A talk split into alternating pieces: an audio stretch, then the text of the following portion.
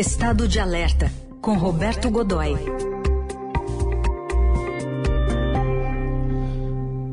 Estado de alerta para a guerra na Ucrânia, hoje já entrando nos 106 dias. Tudo bem, Godoy? Bom dia.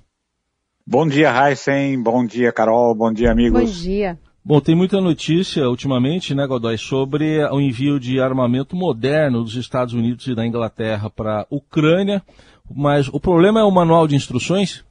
A Torre de Babel, Entre quase, outras. né? Pois é, veja bem, imagine o seguinte, você é, compra um daqueles espetaculares novos computadores, daquele que te faz sentir muito burro, né, porque não consegue, mal consegue ligar na tomada, de energia e aí você abre e vai olhando e aquela aí você monta, faz a conexão, eh, faz a conexão dos periféricos, aquela coisa toda e aí descobre o seguinte: o manual não veio junto, dizer, ou seja, você não consegue utilizar aquele seu sonho de ter um computador ultramoderno, aquela coisa toda, e ele não simplesmente você não tem como fazer isso, né? É mais ou menos isso que está acontecendo nesse momento na Ucrânia.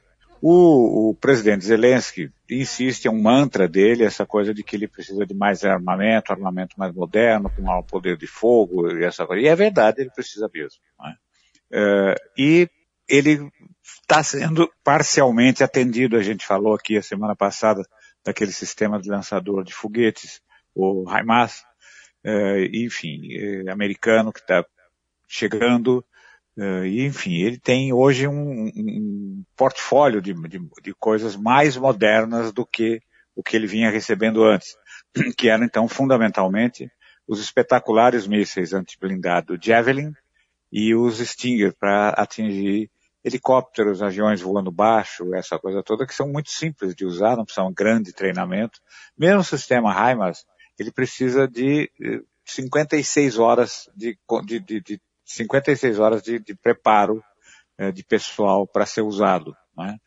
Ele não é um lançador de mísseis, ele é um lançador de foguetes. A diferença entre um e outro é que o míssil você consegue dirigir e mandar para uma determinada, uma determinada coordenada muito precisa, e o foguete é um foguete livre, ou seja, ele, você joga, você dispara ele de um determinado ponto, ele faz uma trajetória balística até o, o alvo, mas ele tem uma dispersão e, portanto, por isso é que são usados muitos foguetes.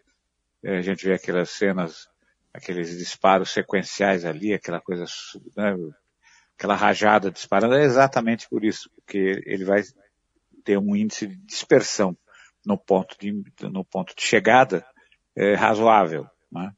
Bem, é, agora o que está acontecendo é o envio é, pelos Estados Unidos, pelo, pelo Reino Unido, pela Inglaterra, é, de pelo menos dois tipos de material que exigem já um, um adestramento maior.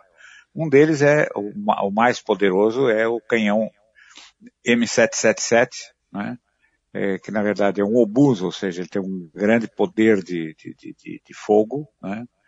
É, 155 milímetros, que entre outras coisas usa uma munição chamada Excalibur, que é o nome da espada do rei Arthur, né?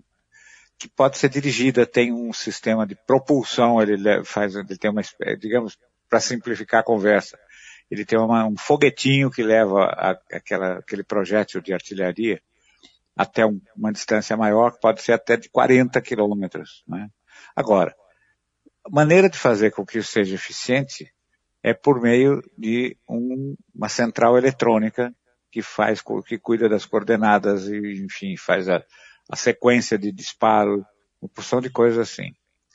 O material, embora tenha vindo, tenha, haja um treinamento muito primário de alguns dos, dos instrutores ucranianos, o, o, os manuais não estão traduzidos. E não é apenas a tradução. Muito, veja, na Ucrânia quase todo mundo fala inglês, ele é ensinado nas escolas como segundo idioma. É, enfim, é, existem, o acesso ao, ao, texto não é tão complicado. O problema é que desde a, do fim da Segunda Guerra, ao longo de todo o período soviético, de domínio de ocupação soviética, uh, ao longo, enfim, da Guerra Fria, o equipamento ucraniano, o equipamento militar ucraniano, vinha da Rússia ou era feito na própria Ucrânia. A gente não pode esquecer que a Ucrânia sempre funcionou como uma espécie de arsenal de produção é, da União Soviética, né? é, de acordo com parâmetros técnicos, medidas, é, procedimentos adotados na União Soviética e hoje pela Rússia. Então, não é apenas a tradução, é a conversão de medidas, por exemplo, de determinado tipo de equação de cálculo de tiro, que é, segue parâmetros muito próprios. E isso não foi esse tipo de coisa, você não teve, não houve tempo para transferir, para fazer, para cuidar desse ajuste. O resultado disso é que esse material, e no caso inglês, é ainda até mais complicado, que eles estão usando lá o S-Law, que é uma arma antitanque, mas de grande precisão e que precisa ser ajustada para uso a cada vez, e, portanto o pessoal tem que estar bem documentado. O manual tem 104 páginas, nesse caso, uh, e nada disso não foi feito ainda. Então tem alguns, alguns militares foram designados para cuidar disso com alguma urgência. Mas veja, que urgência? Quanto tempo dura isso? Veja, você precisava ter alguma coisa que chega na frente de batalha. Ao meio-dia está sendo usado ao meio-dia e um. Né? Não, não, não, dá para esperar um, um, longo procedimento, um longo processo, uma coisa mais ou menos assim. Então, é, virou uma coisa meio presente de grego, né? Ou seja, você, os canhões chegaram, pelo menos 36 deles, por exemplo, já estão é, entregues às unidades de combate ucraniano, mas nem todos ou poucos estão sendo utilizados, exatamente por causa dessa deficiência de informação que atinge outras coisas, outras áreas. Ainda, Heisen Carol, um complicador aí no meio. Os fabricantes temem que, eventualmente, esse material venha a ser apreendido por tropas russas e que poderiam então fazer uma engenharia reversa nessas centrais eletrônicas tomar conhecimento da tecnologia que está embarcada ali. Então, além de tudo, ainda tem a restrição de abrir determinado tipo de informação para os usuários ucranianos. Ou seja, é uma complicação e tanto exatamente no momento em que, hoje, por exemplo, está sendo anunciado o início das operações eh, portuárias no sul controladas pela Rússia, que refez os, eh, as ligações ferroviárias, é, restabeleceu, é, reconstruiu pontes e viadutos nos pontos chaves para fazer a conexão entre a Rússia lá em cima, basta dar uma olhadinha no mapa, e o sul cá embaixo, perto da península da Crimeia, é, por onde se pretende nesse momento colocar em circulação é, a safra de grãos, trigo e, e sementes de girassol principalmente, eh, da Ucrânia, que é absolutamente notável.